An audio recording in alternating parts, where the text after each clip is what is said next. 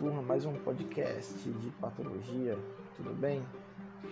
Vamos aqui tentar fazer uma rápida revisão sobre o que pode ser importante para nossa primeira NPC, tá bom? Da professora Stephanie.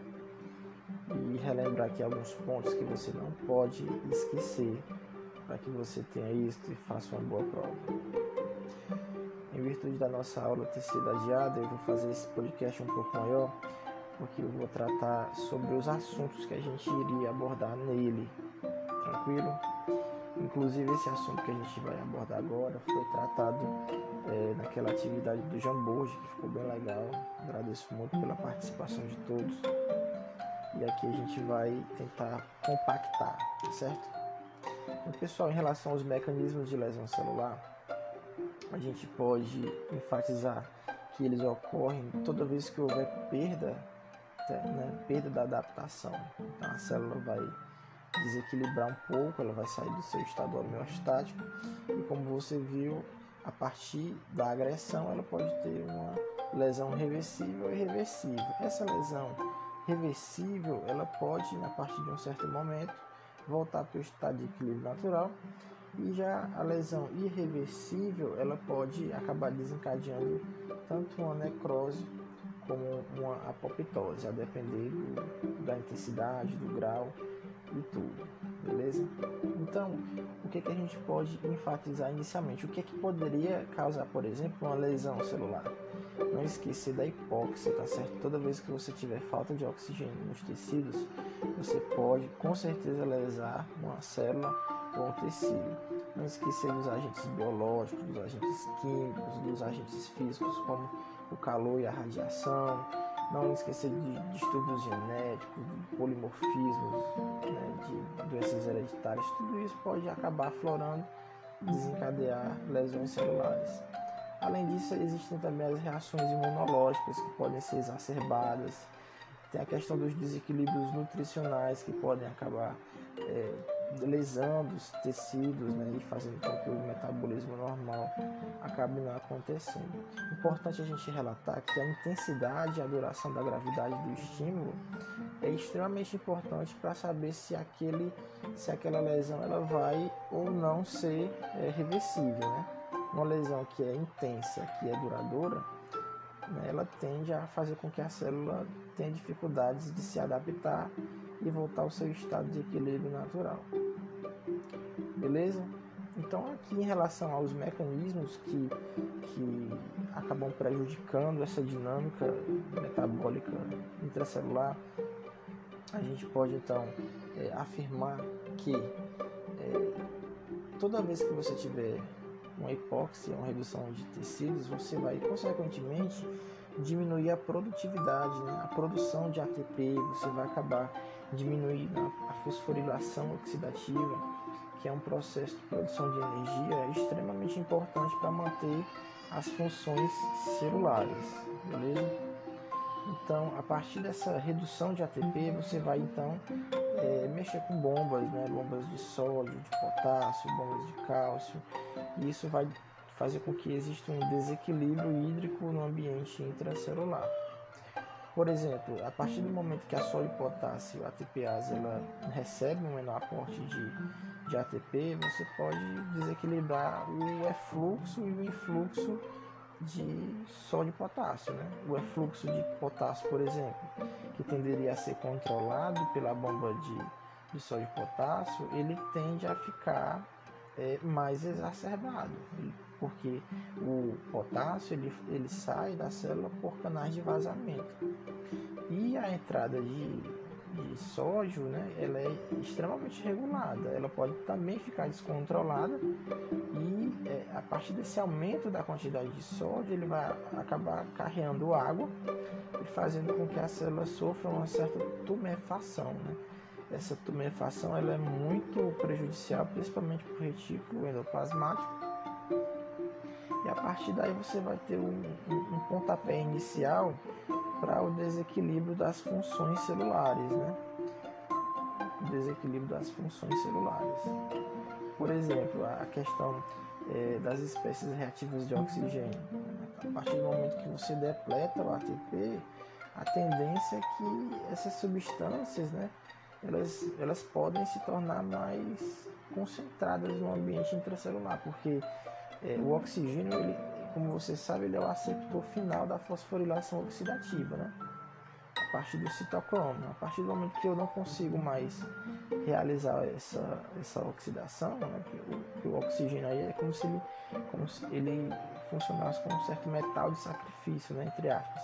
Se eu não tem mais esse oxigênio, então, esses íons, né, esses H+, eles vão ter que buscar em algum lugar esse elétron que está que tá faltante aí. Então, a tendência é de sair mesmo atrás de, de elétrons, enfim, de dentro da mitocôndria, das membranas, e isso vai fazer com que a oxidação, né, ela acabe prejudicando aí as células, tá certo? Aumentando, é claro, o nível de acidez intracelular, diminuindo o pH, tudo isso é extremamente relevante na hora de causar lesão. Então, na hora de causar lesão, para a gente arrematar, o que, é que você tem que perceber? Entra mais sódio, de maneira um pouco mais descontrolada, junto com esse sódio entra mais água, sai mais potássio e a célula acaba inchando e esse inchaço a gente dá o nome de tumefação celular, tá bom? Em algumas células dá para perceber bolhas na membrana por conta disso e é, assim se dá o, o, aquele momento inicial da lesão em si. Tranquilo? Esse fluxo de cálcio, por exemplo, ele tende a ser algo que seja de certa forma natural. A gente sabe que o cálcio está em maior concentração no ambiente extracelular e que a entrada do cálcio no ambiente intracelular faz com que várias coisas aconteçam, né? várias reações, né? É, alguns, como é que eu posso falar? Você tem intermediários né, que podem ativar é, gatilhos intracelulares. Tudo isso pode acontecer pela entrada do cálcio, tá certo? Ele pode ativar, por exemplo, proteases, fosfolipases, deixa eu ver mais, é, é endonucleases, ATPases, tudo isso pode funcionar como cálcio sendo o seu ativador principal. No entanto, a partir do momento que essa permeabilidade é, da membrana está descontrolada, eu posso fazer com que é, esse cálcio em excesso acabe prejudicando as funções intracelulares, né? Bastante, principalmente se você acumular junto com isso a presença de, de radicais, né? Principalmente o, o, o radical aí, o superóxido, né? Que é o O2-, que aí você vai precisar de um superóxido desmutase para poder desfazer isso, mas dado o momento ali de lesão, esse superóxido desmutase ela pode ser depletada, né? pode surgir aí o, o íon hidroxila, que também é altamente oxidante, né? e, e, faz com que ocorra peroxidação lipídica das membranas celulares, né? É importante lembrar desse detalhe. E além disso, é, é também importante a gente lembrar dos fatores físicos, né? como por exemplo a radiação, que é um processo físico, uma queimadura, que é uma coisa muito intensa. Tudo isso pode desencadear aí uma lesão que seja irreversível, né? Toxinas também é importante lembrar. Pode fazer com que as coisas é, acabem não tendo uma reversão. Beleza? Então, não esquecer das possibilidades de defeito na permeabilidade da membrana, para a gente fechar aqui, né? Toda vez que você tiver diminuição de oxigênio, consequentemente você vai aumentar a quantidade de radicais livres, né? Que são as espécies reativas de oxigênio. Com isso, vai aumentar também a peroxidação e, e a síntese dos fosfolipídios membranares, elas tendem, né? A ser diminuídas. Não esquecer também da questão da formação das bolhas na membrana, isso vai atingir com certeza o citoesqueleto né, intracelular, que é importante para formar o arcabouço celular. O cálcio tende a entrar mais, o, o sódio tende a entrar mais, e isso vai, vai prejudicar bastante, tá bem? Tá bom? Prejudicar bastante e, e com possibilidade de danos ao DNA, dano a proteínas importantes, né? proteínas de reparo até, e que podem culminar a um ponto né, de não retorno, a partir do qual a célula decide por não mais existir, ela decide por se autodestruir como sendo é, o bem maior né, que ela pode fazer em relação às suas companheiras ali em volta. Olha, eu vou me autodestruir porque se eu continuar assim, eu vou me replicar e eu vou gerar uma geração é, que vai estar tá eivada aí de vícios, né? Que vai estar tá cheia de problemas metabólicos. Isso pode não ser bom para o grupo de células em volta dela, para o tecido no caso. E aí ela pode se autodestruir, né? Se ela tiver tempo de ativar aí é, o programa de apoptose e se for uma coisa extremamente intensa, não dá tempo de ativar isso, então ela pode partir é, é para necrose mesmo, que é algo bem mais destrutivo. A gente vai falar daqui a pouco, tá bom? Não esquecendo aqui que a gente vai falar de P53, né? A professora Stephanie vai falar lá na frente, que é uma das proteínas né, que são extremamente importantes para desencadear a questão da apoptose e elas têm uma, uma, uma boa capacidade de fazer o, o check-up né, do ciclo celular. Tranquilo? Então você tem lesão reversível, você tem lesão irreversível, tá certo? Tumefação celular, não esquecer que não quer dizer, né, não é sinônimo de lesão irreversível, você pode ter uma célula com tumefação e aí aquele estímulo, né, aquela lesão, ela cessar e com o tempo você pode ter é, é, uma recuperação aí da célula, né, posteriormente. Né. Detalhe que toda vez que você tiver alterações celulares, as primeiras alterações que realmente vão existir, elas vão acontecer no nível ultramicroscópico, né? Claro, né? no nível mais, mais molecular possível, e isso vai se estendendo, vai para o nível mais para as outras estruturas, o, nível né, mais é, morfológico, até chegar ao nível macroscópico. Né? Então, o problema começa aí em níveis bioquímicos, depois passa por níveis ultraestruturais, que são menores que o, a, são do nível do microscópio aí, né, como se pode dizer, até depois chegar a um nível de, de morfologia, né, mais externa, olho nu. Tranquilo? Em, relação, pessoal, às, às lesões reversíveis, então, só para a gente arrematar, não esquecer de tumefação celular, né? Acontece toda vez que você tiver o que? Degeneração hidrópica. O que seria essa degeneração hidrópica? Seria a degeneração pelo acúmulo de água, tá certo? Justamente devido a, ao desequilíbrio das membranas pela a depressão do ATP, pelo problema do bombeamento da sólido potássio ATPase, da, das bombas de cálcio e dentre outras bombas que existem que a gente não, não vai mencionar aqui por questões de tempo, né? Então essa incapacidade de controle aí hidroeletrolítico, ela pode fazer com que a célula sofra esse inchaço, vai ter uma aparência ali um pouco mais, né, esbranquiçada nas lâminas de patologia. Em relação também à lesão reversível, a gente pode falar da, da degeneração gordurosa, ela vai acontecer toda vez que você tiver um acúmulo de lipídios, né? E ela vai ser falada mais na frente, mas também é um tipo de degeneração que é muito comum em células como hepatócitos, né? A gente vai falar depois com calma nisso, tá certo? Em relação a, a, a lesão irreversível, né? A reversível eu já falei aqui, né? ela pode ser, ela, ela pode voltar para o estado normal, basta que aquela lesão ela cesse já em relação à lesão irreversível, a gente vai ter o que? A gente vai ter uma persistência desse estímulo. Esse estímulo ele tende a, a perdurar no tempo, ele pode ser ou não ainda mais intensificado.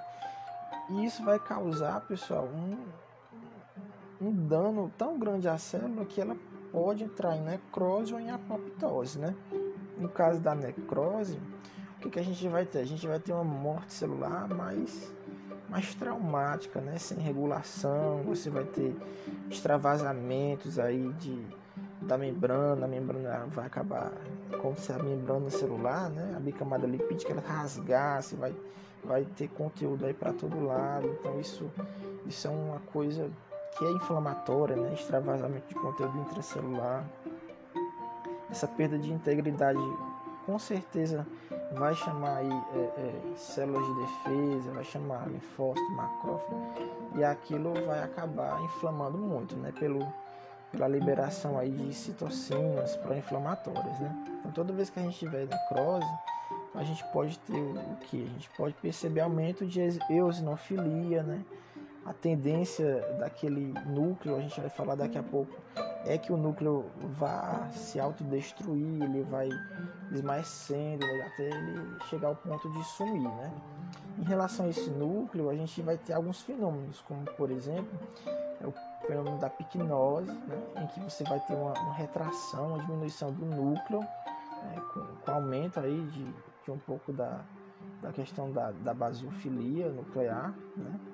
Esse núcleo tende a ficar um pouco mais, mais claro, ele vai, vai sumindo ao tempo, né? Ele vai sumir com o tempo, mas inicialmente ele fica basofílico porque ele vai ficando pequeno, então é como se você concentrasse um pouco mais, mas isso é momentâneo, né? Tanto que depois da picnose a tendência é de que aconteça aí um, uma cariorrex, né? Que já é uma fragmentação desse núcleo e aí essa basofilia já começa a ser comprometida, até um ponto que ocorre a cariólise, que quer dizer lise, né? Cariólise lise, onde a gente vai ter aí a, a fragmentação de carioteca, esse núcleo vai passar ele vai ficar mais, mais clarinho, né? E a partir daí então a gente vai ter uma sobreposição do citoplasma com a maior eosinofilia. Ou seja, a gente vai ter o, o núcleo que no início ele era bem basofílico, roxinho, ele vai esmaecer e aí a célula vai ficar só com aquela cor mesmo de citoplasma, né, que, é, que é aquele rosa, né, um pouco mais, às vezes mais intenso, e aí a osinofilia vai aumentar. E aí, cadê o núcleo? Não tem núcleo. Ora, se não tem núcleo, cara, a tendência aqui é de dessa célula estar tá sofrendo um processo de necrose, né? Então, pronto. Necrose é essa pessoa que a gente pode classificar em vários tipos, né? Tem necrose coagulativa, tem necrose liquefativa, tem necrose gordurosa, tem necrose caseosa, tem necrose fibrinoide e tem também uma necrose que a gente pode chamar de, de gangrenosa, né? Então, tem gangrenosa, liquefativa, coagulativa, fibrinoide, caseosa e gordurosa. Vai falar rapidamente aqui delas, tá certo? Porque a gente não pode esquecer dessa, dessas necroses, né? Vamos começar aqui pela necrose, deixa eu ver aqui. Vamos começar pela necrose é, liquefativa, por exemplo, né? Sempre cai uma questão de liquefativa. Quando eu falo de necrose liquefativa, pessoal, eu não posso esquecer que ela acontece principalmente no parênquima é, cerebral, tá certo? Então, é uma necrose em que se aparece aí um, um amarelado cremoso, que a gente pode né, chamar de pus, é uma espécie, é uma, uma espécie de massa viscosa líquida, né, dá uma sensação ali de que tem muita bactéria, que tem infecção, sei lá, que tem fungo. É um material realmente amarelo, alguns falam que é cremoso, né, que tem aí a presença de células de defesa, de leucócitos e atinge de maneira bem forte, como a gente falou, o parênquima cerebral, o sistema nervoso central, né? E é desencadeado aí pela hipóxia, né? Toda vez que tiver hipóxia, a chance de ter uma necrose liquefativa é muito grande, certo? Tem umas imagens aí bem legais para a gente poder arrematar. Em relação à necrose coagulativa, pessoal, é, acontece muito quando, quando ocorre infarto né, agudo do miocárdio. Nela, o que a gente pode destacar é que os contornos celulares eles são muito bem preservados. Né? A arquitetura básica ali ela, ela se mantém íntegra, não para sempre, é claro. É, inicialmente a gente vai ter essa arquitetura preservada, mas até o ponto em que as enzimas elas, elas não extravasam. Isso não, não é para sempre não, né? Então, claro que ali inicialmente a arquitetura vai ser ela vai ser mantida, né? Talvez por algum bloqueio né? na proteólise aí das células que morreram, mas isso pode não demorar para sempre. Esse arcabouço celular mantido, ele, ele pode ser com o tempo, né, degradado, né? Mas até que se prove o contrário, naquela análise inicial, a necrose coagulativa, ela é percebida pela questão da manutenção do arcabouço celular, né, bem, bem estabilizado ainda. Já a necrose caseosa, né, caseo lembra leite, né, leite, queijo, e essa necrose caseosa, ela, ela acontece muito na questão da tuberculose. Então, quando a gente fala de tuberculose, vocês vão ver a parte de micro, né? A professora é, de micro, de maneira bem, bem tranquila, a professora Camila. E ela vai falar bastante dessa questão de formação de granuloma, de, de células gigantes, né? Da atuação aí dos macrófagos, que eles acabam se organizando para formar um, uma espécie de massa, né? uma espécie de concentrado para tentar destruir os, os micro-organismos invasores. Né? É, é, bem interessante essa questão do granuloma. Né? Acontece na necrose caseosa, onde você vai ter aí um, uma coleção de, de, várias células tentando destruir ali o, o, o agente invasor. Né? Muitas vezes consegue, outras vezes não. Depois vocês vão ver que tem alguns micro-organismos que conseguem escapar desse granuloma, incrivelmente. É um negócio bem legal. Vale a pena conferir. É, também tem, pessoal, uma necrose que é chamada de casa de gangrenosa. Né? A necrose gangrenosa é, é, realmente é, é feio, né? Você vê aquele. Acho que ela é bem conhecida, todo mundo já deve ter visto uma situação de gangrena, pelo menos em foto. É, geralmente acontece muito quando você tem aí a, a redução do, do, suprimento de sangue, de oxigênio, né, consequentemente pela ação da, das bactérias Clostridium, Clostridium perfringens. Né? Geralmente elas têm essa capacidade de, de fazer com que o, o, as suas toxinas necrosem aquele tecido, certo? É um termo mais clínico, o termo da necrose gangrenosa, mas é um termo já bem consagrado, tá certo? Então, é, também a gente pode falar que existem exacerbações de necrose liquefativa que podem vir a, a, a dar uma, uma, caracterizada de necrose gangrenosa em alguns casos. Né? A necrose gangrenosa, quando gangrena, nem sempre é por Clostridium perfringens, mas na imensa maioria das vezes é pela ação dela, tá bom? Pela ação dela, essa bactéria. A necrose fibrinoide é, é lembrar de vasculite, né? Vasculite é inflamação de vaso.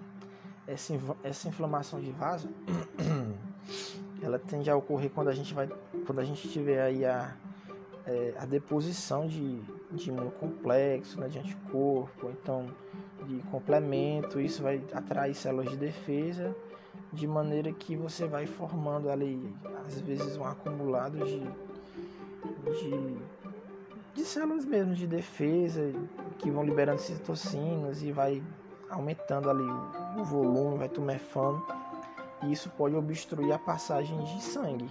Né? Interessante a fibrinoide. É muito comum né, em, em, em anticorpos que podem se depositar em alguma região vascular e isso né, pode acabar fazendo com que os vasos eles sejam, ele tenha o seu leito vascular ocluído, né? prejudicando aí o, algum órgão que esteja sendo é, irrigado né, por, essa, por, por, essa vascularização. Então não esquecer, falou em necrose fibrinoide, lembrar de vasculite, tá certo? E lembrar de vasculite e lembrar também de imunocomplexo com possibilidade de acúmulo de células de defesa e formação de alguma coisa que obstrua essa, essa vasculatura aí, tá certo? Aí fazer o link, né? Se você obstruir vasculatura, você pode atrofiar algum outro órgão. Interessante isso. Já em relação à necrose gordurosa, pessoal, é, essa, essa necrose gordurosa ela vai ser áreas né, focais onde você vai ter uma, uma destruição adiposa. Né? Você vai ter você vai ter extravasamento de, de enzimas pancreáticas, pode ser também.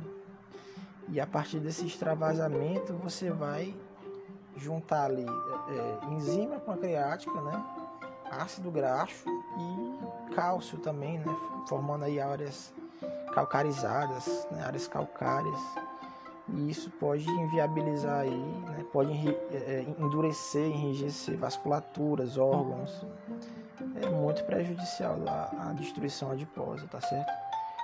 Pode acontecer bastante quando você tem aquele fenômeno agudo da é, pancreatite. Quando você tem pancreatite, pode acontecer de ter extravasamento né, de enzimas pancreáticas e aí ela vai ali é, é, como se fosse banhar né, o, o aumento, né, aquela parte aquela parte ali do abdômen e, e pode formar essas áreas calcárias, beleza? Turma, e de apoptose, o que aqui seria importante a gente não esquecer né, para essa prova? De apoptose, a gente poderia começar falando que é óbvio, né? Todo mundo já sabe que é uma via de morte induzida por um programa intracelular, né?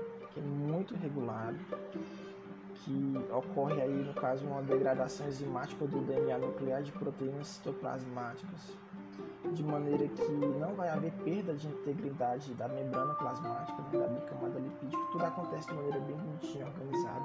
Não tem inflamação, pode ser um evento tanto fisiológico como patológico. A gente tem situações fisiológicas como nas interdigitações, na fase é, embrionária em que é, essas interdigitações elas somem, né? Isso é um processo apoptótico, né? E a cauda também você vê que ela, ela some, ela regride um pouco, né? A, cauda, isso é um processo apoptótico. E também pode ser um processo patológico, né? Causado por infecções, pode ser, principalmente por infecções, por radiação, né? Acontece muito radiação. Tá? Chernobyl, por exemplo, com certeza aquilo dali provocou muita, muita apoptose, necrose, aquilo ali foi uma loucura, mas a radiação ela pode induzir apoptose, tá certo? É, uma radiação até menos intensa, como a, a insolação, né? Tem gente que tem é, queimadura de, de, primeiro grau, passa muito tempo tomando sol, pode desencadear apoptose também, certo? Toda vez que você tiver células que já estão envelhecidas, senescentes e que é preciso realizar a troca né, por, por uma linhagem mais nova, mais jovem, para dar, dar continuidade às funções celulares, o corpo humano vai, ele pode se valer dos mecanismos da apoptose para fazer com que as células envelhecidas elas se autodestruam e as células é, é, mais jovens, né, as células é, da membrana basal de algum epitélio, elas possam se multiplicar, né? Essas células têm uma capacidade mais de, de não diria potência, mas uma certa multipotência, né? Enfim, a gente vai ter na apoptose algumas vias, né, que podem iniciar, algumas cascatas, né? E essas cascatas, elas têm como é, protagonistas, né, as caspases, né? elas são enzimas, são enzimas que não são prontas, elas muitas vezes são proenzimas, são enzimas inativas, são zimógenos, que elas precisam de alguém que possa ativá-las para que ela para que ela clive uma outra etapa e assim sucessivamente até formar aí no final de tudo o apoptossoma. O apoptossoma é como se fosse uma espécie de liquidificador, uma catraca, não sei, que ele vai sair é, triturando né, a, a, as proteínas intracelulares, tá certo? Esse apoptossoma é, é, um, é, como se fosse um destruidor de, de proteínas intracitoplasmáticas e também algumas endonucleases elas têm uma, uma certa função equiparada de, um, de uma caspase dessa aí, de um apoptossoma ativado. Beleza? Quais são as vias que a gente tem na apoptose? A gente tem uma via extrínseca, que é ativada a partir do meio externo, e uma via intrínseca, que é uma via que acontece necessariamente dentro da célula, especialmente dentro da mitocôndria. Na via extrínseca, o que, que a gente vai ter? A gente vai ter um, uma célula, pode ser uma célula de defesa, tá certo?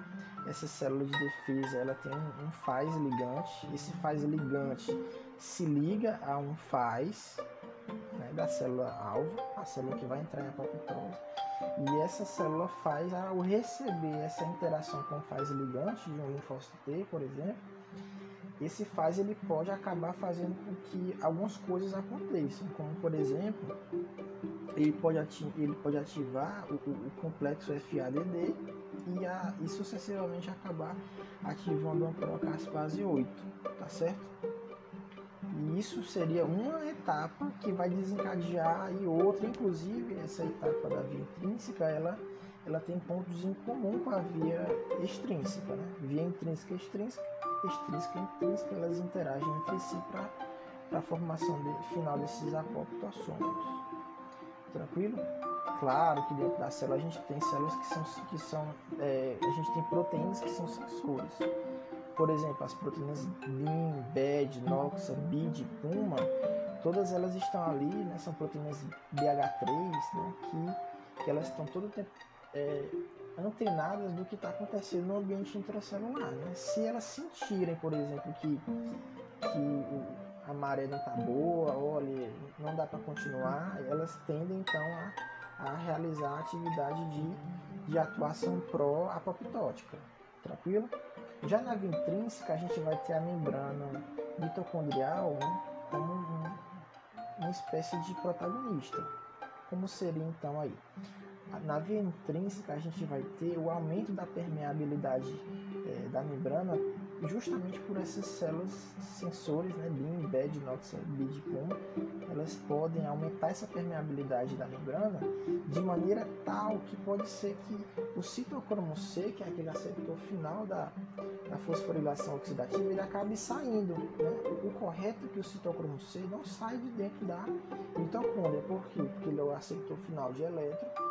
A função dele é receber ali né, é, o oxigênio né, e fazer aquele processo final de formação do ATP e ativar ali a bomba de, de ATPase, né, proteína que vai gerar o ATP e vai fosforilar o ADP em ATP, beleza.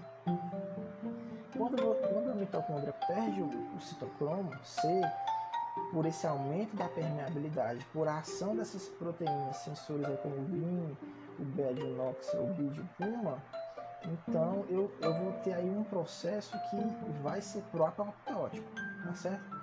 Claro que você vai ter proteínas contrárias à ação das proteínas BIM-BED. Você pode até fazer a seguinte associação: proteína BED, proteína do mal, proteína do mal, proteína pró-apoptótica. Né? Quem então contrabalancearia essa proteína BED? Seriam as proteínas da família BCL2, né? que seriam as proteínas BAX e BAC as proteínas BAX e BAC, ela como se elas fossem é, guardiãs né, da célula, no sentido de proteger contra a não apoptose, ou seja, elas são anti-apoptóticas, de maneira que elas não deixam que essa permeabilidade da membrana é, mitocondrial aumente. Se a, se a permeabilidade da membrana mitocondrial não aumenta, o citocromo C não sai. Se ele não sai, você não vai formar o apoptossomo, entendeu? Então você vai ter aí um, um, um balanço né, de proteína proapoptótica, sensores proapoptóticos, que é da família do BED, né, família do mal, BED, BED, BIM, NOX, BID, PUMA. E você vai ter do outro lado proteínas antiapoptóticas da família BCL2, que é o BAX e o BAC, tá bom? Vamos supor que é, a via intrínseca foi ativada, o citocromo C conseguiu sair, e aí o que, que acontece? O citocromo C saiu, ele vai se ligar ao APAF1, e esse APAF1 ele vai o que? Ele vai ativar o apoptossomo, tá certo? Então ele vai começar a formar como se fosse um, uns ganchos, uns anéis, né, formando uma espécie de catraca. Ele vai ganhar energia cinética pela ativação e pelo recebimento de ATPs, se ligando posteriormente então a caspase 9, não esquecer, quando eu falo de apoptose, quando eu falo de via intrínseca, a, a, a, caspase final vai ser a 9 e daí você vai ter uma, uma ativação crítica de maneira que, que não dá mais para reverter, pessoal. Toda vez que a mitocôndria perder esse citocromo C, é um sinal de reversibilidade, tá bom? Não tem mais como já depletou o ATP, é, é, é game over, né? Perdeu. Daí para a morte, é morte celular. Tranquilo? Então, aí a gente vai ter muitas caspases envolvidas. Claro, não é só a nova. Tem caspase 3, tem caspase 6. Mas o principal é que a gente não esqueça da caspase 9 no final da apoptose pela via intrínseca, beleza?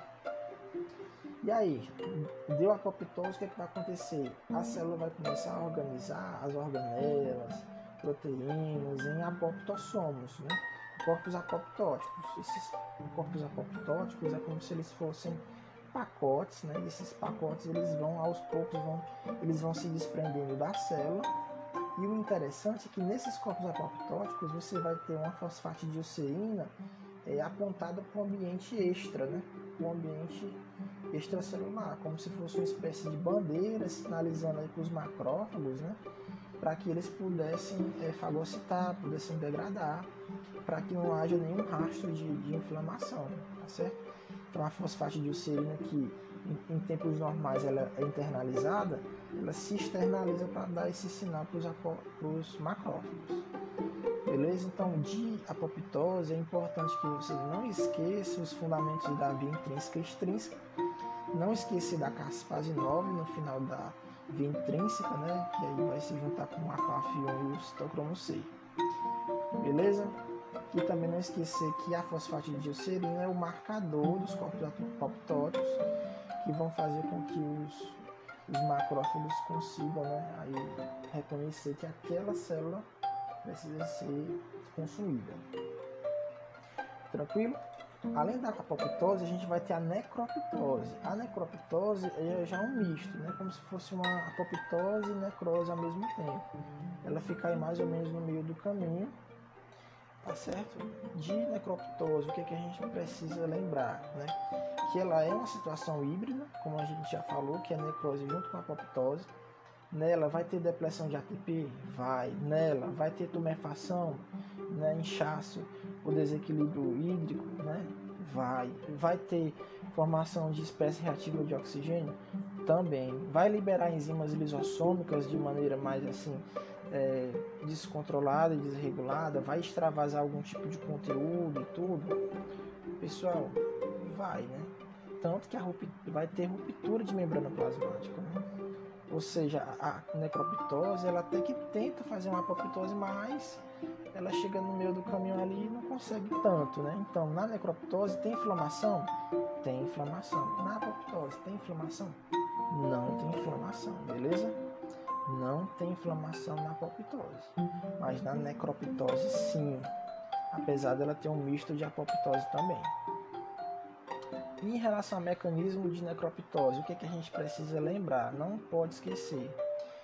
As transduções, pessoal, de sinal, ela também, elas também acontecem. Né? Inicialmente elas, elas, elas vão usar ali um pouco de uma caspase e tudo, mas no geral elas não vão ativar caspase, tá certo? Então, se perguntar ah, uma diferença da apoptose para a necroptose, a apoptose ela vai usar as caspases as caspases aí elas vão ser as protagonistas. E na necroptose, as caspases são protagonistas?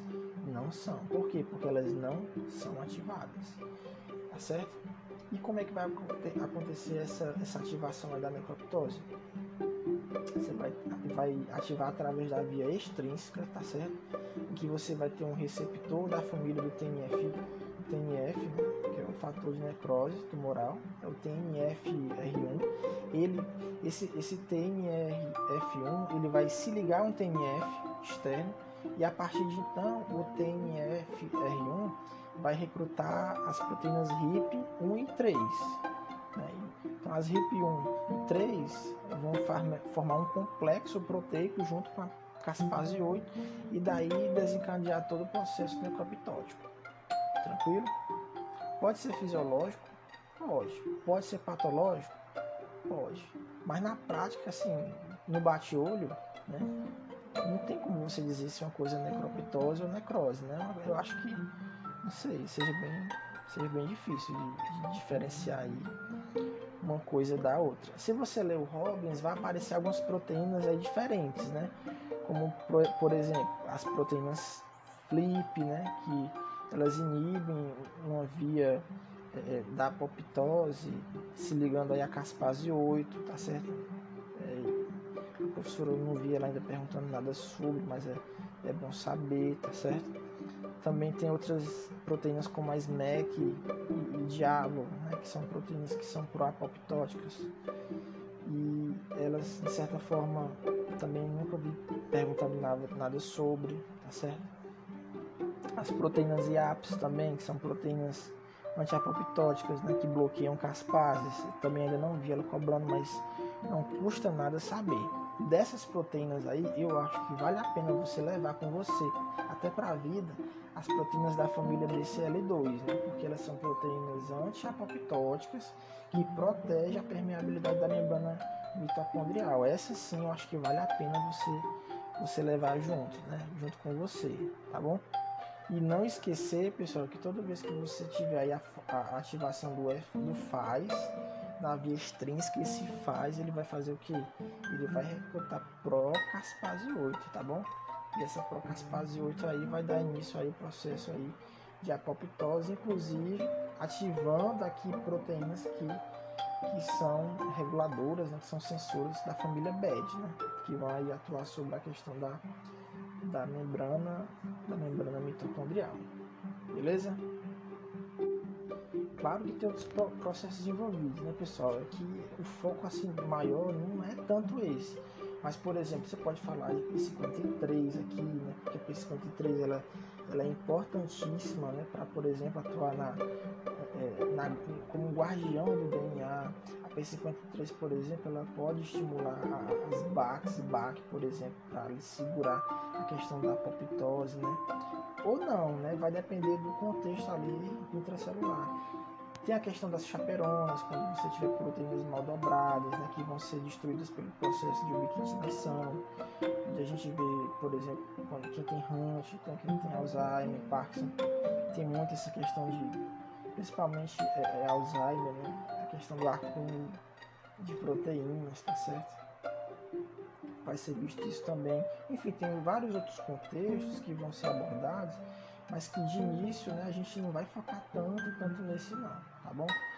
O foco maior no momento atual é de conhecer mais ou menos o mecanismo da apoptose e da necroptose e lá na frente, claro que vai surgir novas possibilidades aí, vai surgir novos conhecimentos. Para finalizar, né, pessoal, vamos falar só um pouquinho aqui de autofagia, né? Tá bem extenso esse nosso podcast. Se você ficou até aqui, eu agradeço muito, tá bom? Por essa nossa jornada aqui até a primeira NPC. E amanhã a gente vai ter aula, né? Se Deus quiser, a gente vai ter um momento de, de revisão. Não vai ser carro. Não vou dar detalhes para você conferir, tá bom? E espero que a gente consiga aí realizar os nossos objetivos. Vamos lá para autofagia. De autofagia, o que, que a gente pode levar, né, com a gente para que a gente não seja pego de surpresa. Né? Não podemos esquecer que a autofagia é uma digestão, é uma autodigestão. Né? Como? A partir dos lisossomos. A gente sabe que os lisossomos eles têm é, enzimas né, intracelulares né, que elas têm a capacidade proteolítica. Né? Então, quando eu falo em autofagia, eu falo em digestão lisossômica dos próprios componentes celulares, sendo que isso denota ser um, um, um mecanismo de sobrevivência, né? Então é, é, como se fosse, entre aspas, uma espécie de hibernação. E algumas vezes a célula vê que cara aqui não tá bom, a crise, né? não tem recurso, não tem nutrientes, não tem tanto oxigênio, como é que eu faço, né? É como se a empresa, entre aspas, tivesse que demitir alguns funcionários, né? Então a célula ali, ela vai ter o que? Ela tem uma capacidade instalada, a célula, e ela não tem trabalho mais para todo mundo porque não tem não tem suprimento, né? Não tem.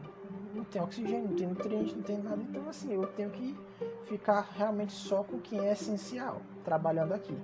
Então a partir desse pensamento, nessa analogia, a célula então ela toma uma decisão a partir das inúmeras é, é, células, células não, das inúmeras proteínas reguladoras, né, principalmente essas proteínas que têm algum tipo de relação com a expressão do DNA, elas tomam a decisão de começar um processo de, de autodigestão. Né? Então você vai fazer o que? Você vai destruir organela, proteína, você vai começar a se autodestruir para diminuir aquela capacidade instalada para que a célula, de certa forma, é, fica ali, né?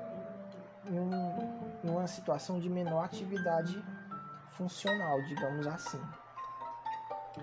Claro que isso pode também pode ser realizado não só por questões de estresse, mas ela pode, a célula, ela está programada para fazer isso em algum momento da vida dela. Isso vai depender muito do contexto né, e da função, da especialidade daquela célula de mecanismo, a gente não pode esquecer do, daquela, daquela sequência que fala do complexo de iniciação, ela alonga, né, dá uma alongada, depois ela acaba é, maturando um pouco, né, vai formando o autofagossomo, e esse autofagossomo ele, ele, ele se forma depois que tem a fusão aí do, do fagossomo com o lisossomo, formando aí o autofagossomo, degradando então aquelas, aquelas é, organelas que, que a célula eleger como não mais essenciais, né? Pode ter ribossomo, tiver ribossomo demais, vai, tiver. Não, mas tem muito retículo endoplasmático, não estou mais sintetizando tanto, vai, bota na fogueira também, tá bom? Então, o legal da, da autofagia é que essas, essas organelas elas têm material né, químico, né? Tem carbono, tem oxigênio, nitrogênio, tem aminoácido, tem um monte de coisa. E tudo isso pode ser reciclado. Esses metabólitos eles não vão para a lixeira, eles podem ser reciclados, eles podem ser de certa forma exorcitados e aproveitados também por outras células vizinhas aí daquele tecido, tá bom? Então é importante que a gente que a gente não não esqueça desses detalhes de autofagia. Lembrar também que, que tem uma proteína que é a LC3, que é um dos marcadores né, de, de autofagia. Né? Importante lembrar desse detalhe. Né? Proteína LC3. Né? Ela tanto marca como ela seleciona agregados proteicos né, que já estão mais, estão mais envelhecidos. Então, quando eu falo em autofagia, então o que, que a gente pode relacionar? Né? pode lembrar do processo de supressão tumoral. Um tumor, por exemplo, quando ele está sendo combatido, ele está ali numa situação de, de, sofrer uma quimioterapia, uma radioterapia, o tumor pode se achar de uma maneira tão combatido que ele pode ali decidir por entrar em autofagia, que é reduzir o aporte, para poder hibernar e esperar condições mais favoráveis para poder voltar a expandir, né? A questão da supressão tumoral Controle do crescimento celular, né, como a gente já falou, inibição da formação de vasos sanguíneos também, né? Pode ser que aconteça uma inibição de vasos sanguíneos por questão de autofagia. Aquele, aquele ambiente está super nutrido, digamos, né? Está muito vascularizado e essa vascularização ela tá, ela pode estressar também, né? Excesso excesso de vascularização também estressa, porque quanto mais a gente respira, mais a gente oxida, mais a gente forma radical livre, mais a gente morre. Beleza? Pois então agradeço, um abraço para vocês, boa prova, até amanhã. E se Deus quiser vai dar tudo, vai dar tudo certo. Tranquilo? Perdão aí por qualquer erro, por qualquer comentário que possa ter sido inapropriado. Desculpe aí também pelo barulho, não é fácil você gravar em casa, quem tem bebê sabe. E é isso, pessoal. Tudo de bom.